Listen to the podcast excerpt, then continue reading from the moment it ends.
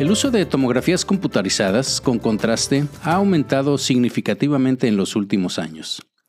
Y la lesión renal aguda asociada con contraste es una complicación común asociada obviamente con estas exploraciones.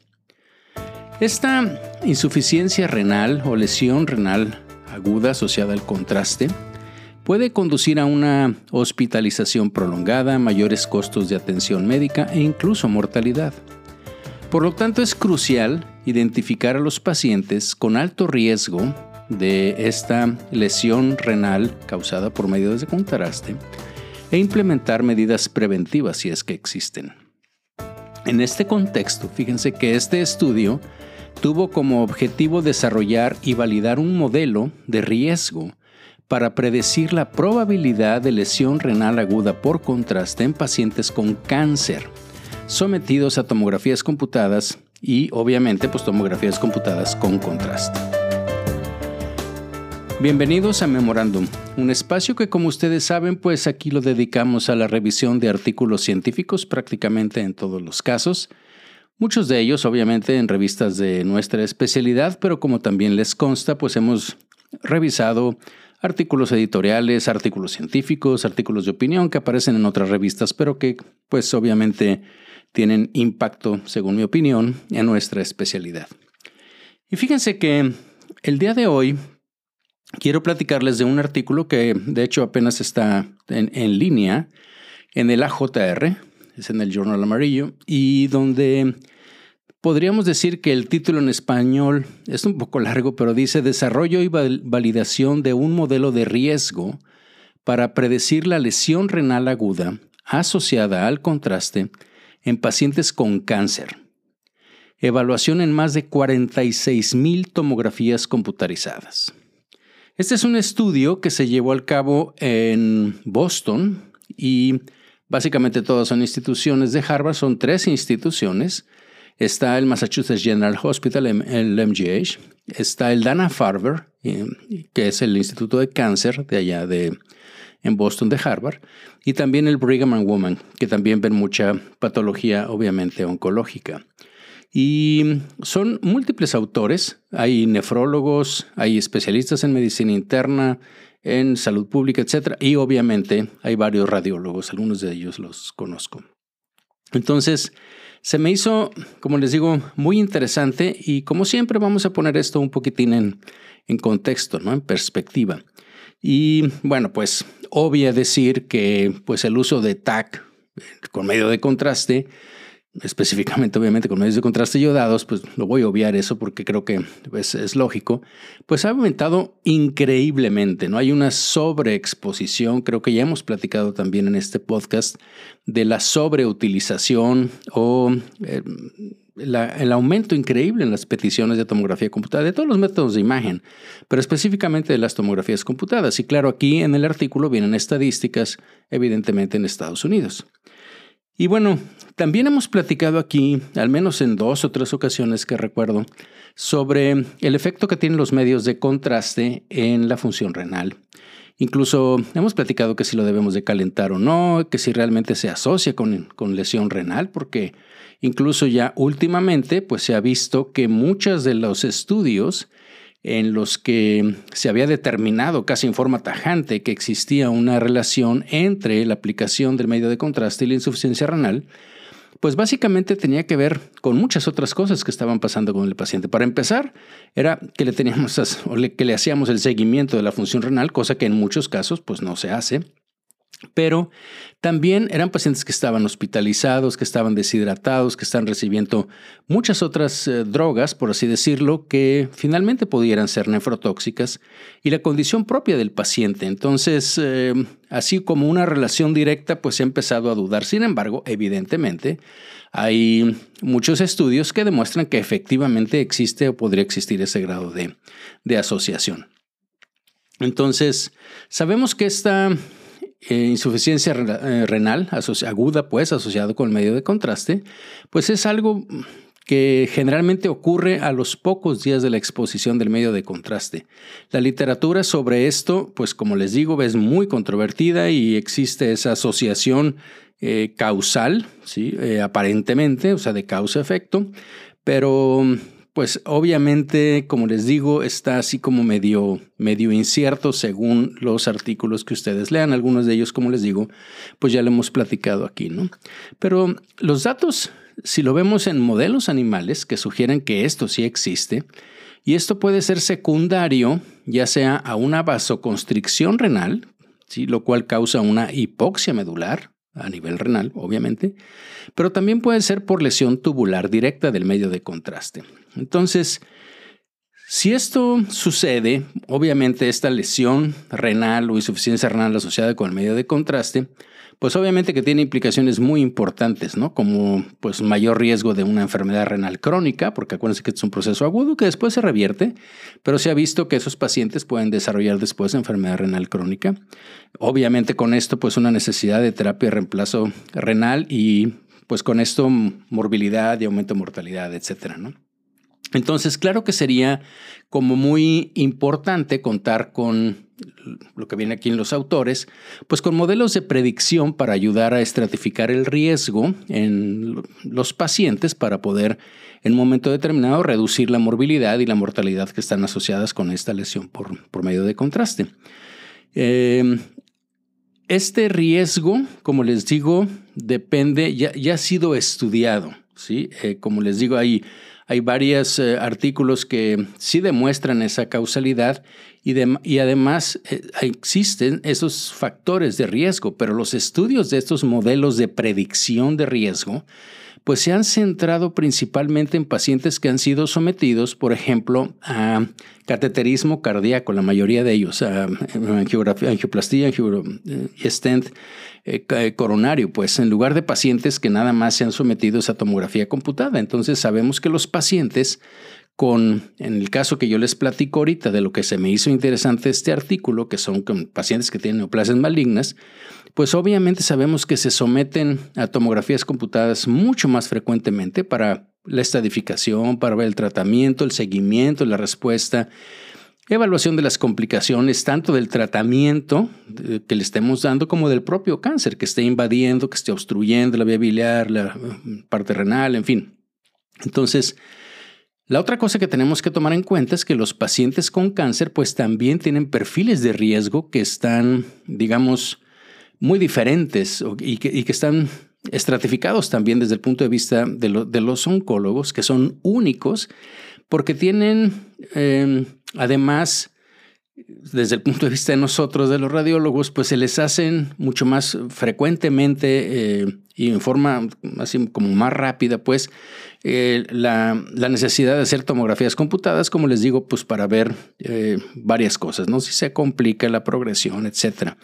Comparado, por ejemplo, con pacientes que no son oncológicos, en los cuales pues básicamente se les hará un, un, estudio de tomografía computada abdominal, pues porque presenten dolor o porque presenten fiebre, etcétera, dependiendo la, la patología que estemos buscando, pero no como el paciente oncológico que ya prácticamente su forma de seguimiento es con, con esto, ¿no? Y pudiéramos decir que además los pacientes con cáncer pueden estar especialmente predispuestos a esta lesión renal aguda debido pues a que tienen una disminución, por ejemplo, en el volumen circulante, ¿Por qué? Pues porque ingieren menos agua, porque tienen náuseas, porque tienen vómito, porque tienen diarrea o porque simplemente, entre otras cosas, pues tienen una quimioterapia que finalmente pudiera ser nefrotóxica tanto por el hecho del propio medicamento, del propio fármaco, o por lo que sabemos eh, que es eh, el proceso de eliminación. Una vez que tú le das quimioterapia, básicamente toda la necrosis tumoral finalmente tiene que ser eliminada pues a través del riñón.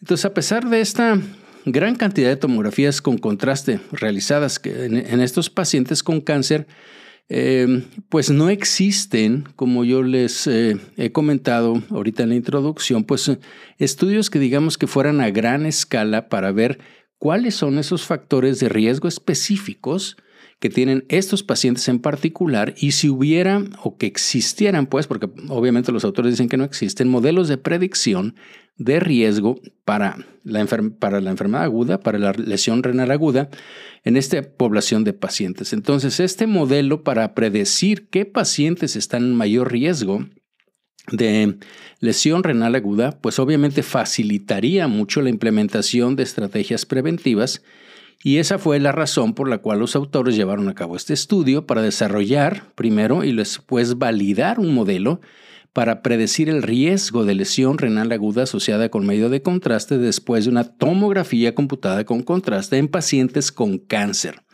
Esa es la parte, yo creo que medular. Si No son en otro grupo de pacientes, son, son pacientes con cáncer y no son pacientes a los cuales se les inyectó contraste de cualquier forma, por ejemplo, en forma intraarterial, como los pacientes que tienen eh, pues intervenciones y demás, que son muchos de los estudios en los cuales se ha evaluado este, este efecto de los medios de contraste. En una forma muy breve, ¿cuál fue la metodología que siguieron los autores? Bueno, pues el estudio tuvo como, como les digo, como objetivo desarrollar y validar un modelo de riesgo para predecir la probabilidad de lesión renal aguda que estuviera asociada con contraste en pacientes con cáncer que se sometieran a tomografías computadas. ¿ok? Y el estudio, como les decía al principio, incluyó 46, bueno, fueron más de 46 mil tomografías en 25.184 pacientes adultos con cáncer de los tres centros médicos académicos que les comenté, o sea, del Dana-Farber, eh, del Mass General y del Brigham Women. Y el estudio utilizó un, pues un diseño de corte retrospectivo, porque obviamente lo que hicieron fue, bueno, realmente estudiaron muchísimo, sí, analiza, pero descartaron, no voy a entrar en detalles porque no tiene como mucho caso, todos aquellos pacientes que, o expedientes, pues, que revisaron y que no incluyeron en el estudio. Al final se quedaron con estos 46 mil y algo. Entonces, porque todo esto se hizo con recopilación de los expedientes médicos electrónicos, entonces se desarrolló un modelo un modelo de regresión logística multivariable para predecir esta lesión renal aguda asociada con medios de contraste. Y entonces ahí metieron, multivariable, metieron varios factores de riesgo. Fíjense, por ejemplo, si el paciente tenía, eh, tenía o había tenido una neoplasia hematológica, el uso de diuréticos, uso de inhibidores de la enzima convertidora de angiotensina, bloqueadores de receptores de angiotensina, enfermedad renal crónica, cómo estaba su albúmina sérica, el recuento de plaquetas, proteinuria, diabetes, insuficiencia cardíaca, incluso el volumen inyectado de medio de contraste y el tipo de medio de contraste que utilizaron también. Y luego el estudio derivó una puntuación de riesgo multiplicando ese coeficiente beta, que es el que se saca del modelo multivariable. Para cada variable lo multiplicaron por 10 y redondearon los números más o menos para que quedara pues, en, en enteros. ¿no? Y fíjense que la discriminación de la puntuación de riesgo se evaluó mediante la estadística basada en categorías de riesgo con ROC, con las curvas estas de eh, características de operador. Y la calibración se evaluó mediante unas pruebas que se llaman de Hosmer-Lemshow y también se realizaron varios análisis de sensibilidad para evaluar la solidez del, del modelo. ¿Cuáles fueron los resultados? Que yo creo que es lo interesante de este, de este artículo. Bueno, vienen muchas tablas, vienen muchos números, pero lo, voy a tratar de poner descriptivo como siempre, ¿no? Entonces, los resultados principales del estudio fueron primero que la lesión renal aguda asociada con medio de contraste ocurrió después de más o menos el 6% de los TACs en pacientes con cáncer que se sometieron a exploraciones de TAC en general. Ahí viene 5.8%, 6%. La frecuencia no varió significativamente por año durante el periodo del estudio. Ahí lo hicieron del 2016 al 2021, si no me equivoco. Las eh, exploraciones, los TACs que, eh, de estos pacientes que estuvieron asociados o, se asociaron significativamente con una mayor frecuencia cuando, cuando tenían uso de diuréticos, mayor frecuencia de uso de AINES, mayor frecuencia de uso de inhibidores de la angiotensina, cuando tenían una em, filtración renal em, glomerular eh, baja desde el punto en la, evaluación inicial y básicamente fue eso. Eh, ¿Qué más dice? Bueno, se desarrolló y también se validó el modelo este para predecir la probabilidad, eso fue uno de los resultados obviamente, en los pacientes que tenían cáncer, ¿no? Y como les digo, el modelo pues incluyó todos esos factores de riesgo que ya les platiqué, desde si tenía una neoplasia hematológica, como les digo, si usaba diuréticos, inhibidores de la convertidora angiotensina o bloqueadores, eh, enfermedad renal, en fin, todo eso que ya les platiqué.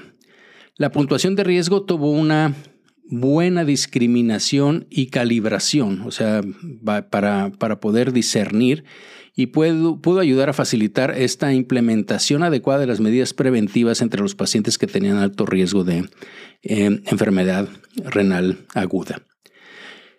Resulta que para irme centrando en la parte importante, podría preguntarles o podría decirnos, ¿no? O sea, ¿cuáles son estas recomendaciones que hace el artículo después de que, de que vieron esto? Bueno, pues el, el artículo este recomienda primero pues el uso de un modelo. Obviamente pues es lo que ellos estaban, bueno, era el objetivo como se los platiqué y obviamente pues fue lo que sacaron.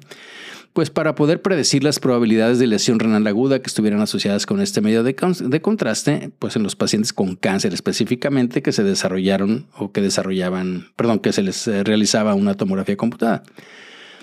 Y luego, los autores sugieren que los pacientes que tenían una categoría de bajo riesgo, hay tres riesgos, bajo, eh, que tienen una puntuación de menor o igual a 4, de 5 a 9, eh, y luego hay una moderada y luego hay una de alto riesgo. ¿no? Bueno, pues estos de bajo riesgo pues pueden hacerse la tomografía computada según el protocolo institucional y prácticamente si están en eso no hay ninguna cosa que tengamos que hacer extra. Para pacientes que están en una categoría de riesgo intermedio, quiere decir que tienen una puntuación ya sea de 10 a 14, 15, 19, 20, 24, porque hay tres subgrupos ahí, pero bueno, finalmente entre 10 y menos de 25, pues en esto podría estar justificado un ellos sugieren pues, un control estricto de la función renal antes y después de la tomografía con contraste, además de darles obviamente hidratación intravenosa antes y después del TAC, así como interrumpir temporalmente los AINES y los bloqueadores. Y los pacientes que tienen una categoría de alto riesgo, es decir, aquellos que tienen una puntuación entre 25 y 29 o mayor de 30, pues, o sea, más arriba de 25, porque ahí hay dos categorías, pues el médico podría bueno, el médico solicitante o nosotros como radiólogos podríamos considerar primero si pudiéramos hacer otra cosa, es decir, si la información que queremos obtener la podemos obtener con un PET-CT, con ultrasonido, con resonancia, pues obviamente dependiendo de las características clínicas. Y si no, pues evidentemente, bueno, pues estar muy conscientes de que esto puede eh, desarrollar una insuficiencia renal y entonces dar las medidas preventivas que ya eh, que les platicaré, ¿no? Porque ellos dicen, bueno, ¿cuáles podrían ser estas medidas preventivas para reducir el daño renal? Pues ahí sugieren varias medidas y entre ellas incluyen las siguientes. Vienen, vienen varias, si no me equivoco, son como 10. Algunas son bastante lógicas, obviamente, como identificar pues cuáles son los pacientes con alto riesgo mediante el modelo que ellos están proponiendo y obviamente implementar las medidas eh, pues preventivas adecuadas que son las que se van a describir, como la hidratación con líquidos intravenosos antes y después del TAC, especialmente para esos pacientes que como les comentaba están en riesgo intermedio, aunque también obviamente la sugieren para aquellos que son de alto riesgo. La suspensión temporal de los analgésicos y los bloqueadores, especialmente en pacientes que están, como les digo, en riesgo intermedio. Y considerar otras modalidades, pues como ya se los platiqué también, como el ultrasonido, resonancia en pacientes que tienen alto riesgo, el uso de medio de contraste lo más bajo posible, la detección de o preguntar específicamente sobre antecedentes personales de enfermedad renal, de diabetes mellitus en pacientes antes de administrar el medio de contraste, las pruebas de filtración glomerular para determinar si el paciente puede recibir de una manera segura este medio de contraste antes de la tomografía computada, monitorear la función renal, pues obviamente antes, o sea, tener su creatinina y la, ¿cómo se llama? la función glomerular. Y también, obviamente, después de que se hace, acuérdense que existen definiciones que ya les hemos platicado aquí de cuando se tiene una lesión renal asociada a medio de contraste. Utilizar esa tasa de filtración glomerular estimada así, para estratificar a los pacientes en riesgo de nefrotoxicidad que fuera inducida por contraste, obviamente, y el uso de esa hidratación correctiva para reducir la, insuficiencia, perdón, la incidencia de nefropatía inducida por contraste y los eventos adversos en pacientes en particularmente que tienen infarto del miocardio con elevación del segmento ST. En esos pacientes se puede hacer esa hidratación correctiva. Y bueno, ya para terminar lo que, lo que viene aquí en el artículo, pues podríamos decir que el estudio tiene varias fortalezas, así como, por ejemplo, pues el gran tamaño de la muestra, o sea, 46 mil tomografías en 28 mil pacientes, pues es bastante. El hecho de que tengamos múltiples centros asociados eh, o médicos, pues, eh, de académicos pues, y de muy buen nivel, obviamente. El desarrollo de la puntuación de riesgo, si es una de las cosas que ellos pues, desarrollaron, que se puede utilizar obviamente para identificar los pacientes que tienen mayor riesgo de lesión renal.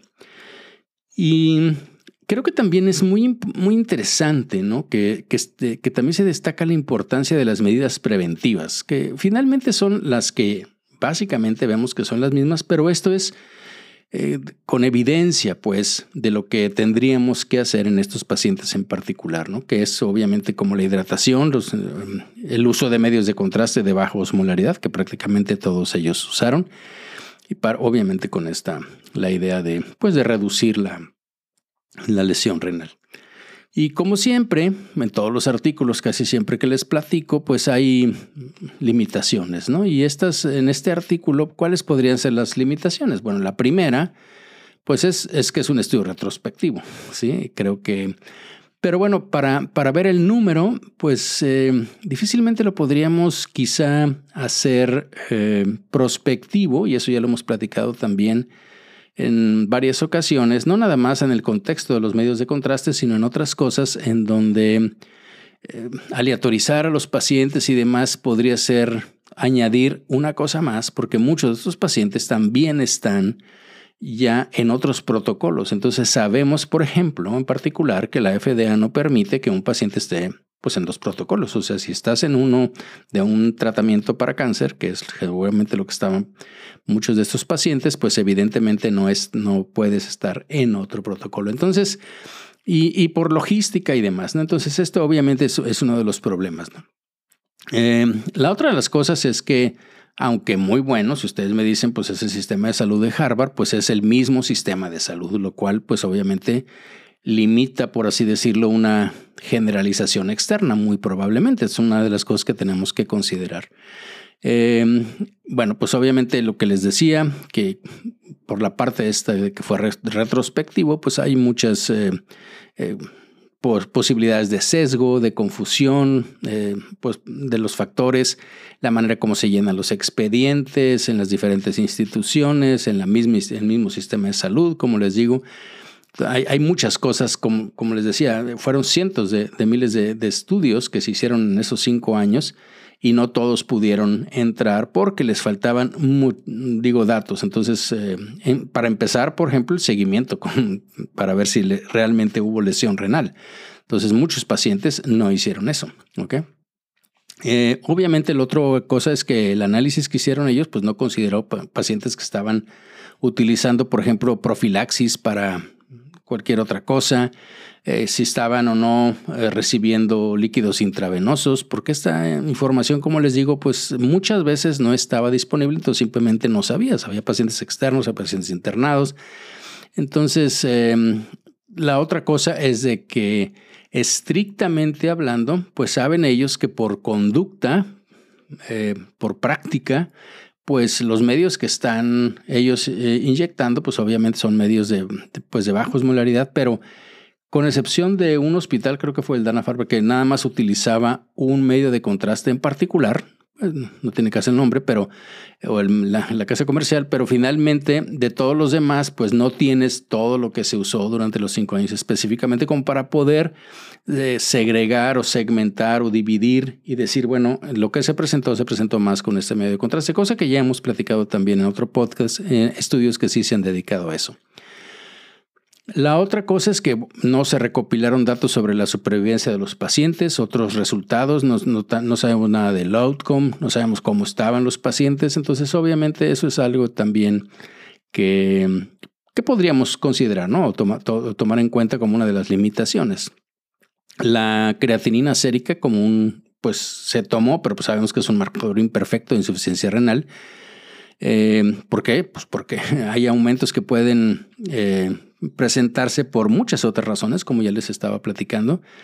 Y obviamente que los niveles fluctúan también, pues según la dieta, según la masa muscular, según eh, los medicamentos que estés tomando, que también hidratado estés, o qué tanta agua, si no tienes intravenosa, pues qué tanta agua estás tomando también tú, en fin.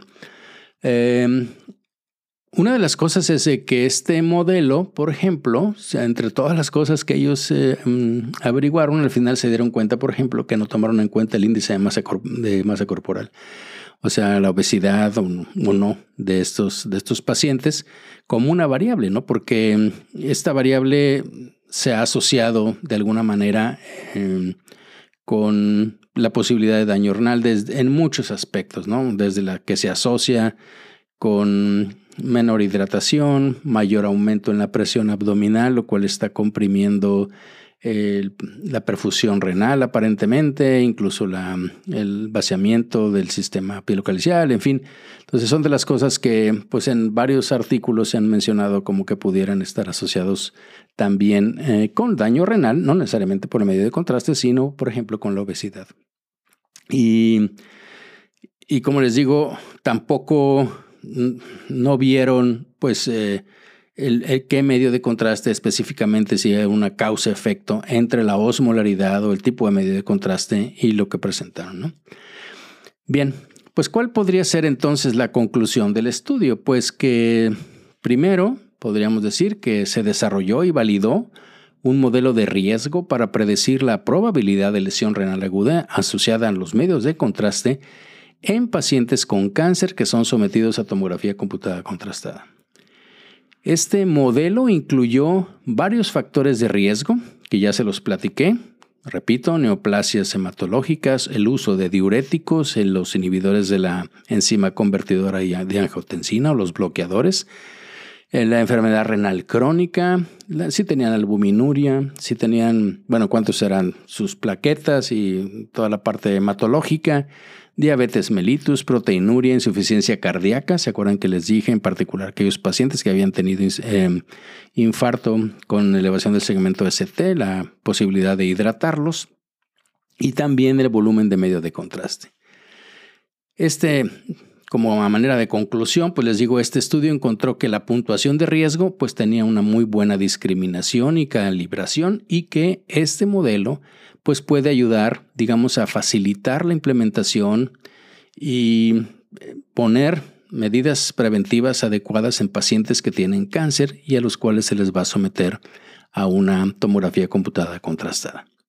Pues bien, este es el artículo que les quería platicar en esta ocasión. Espero que haya sido de su interés. A mí me parece muy bien porque podríamos decir, bueno, no hay nada nuevo. No, pero acuérdense que ya lo hemos platicado también en otros podcasts, podemos obtener no necesariamente información nueva, pero sí evidencia para tomar conductas, para de alguna manera influir, ya sea en los pacientes, en los médicos que nos refieren o incluso en las políticas del departamento o del hospital en donde estemos trabajando. Entonces, Agradezco mucho su atención, espero como siempre sus comentarios, sus sugerencias en las diferentes redes sociales, en los canales que ustedes ya me han contactado y agradezco muchísimo, específicamente en el canal o en la página de memorandum.mx, en el correo de memolizondo.memorandum.mx.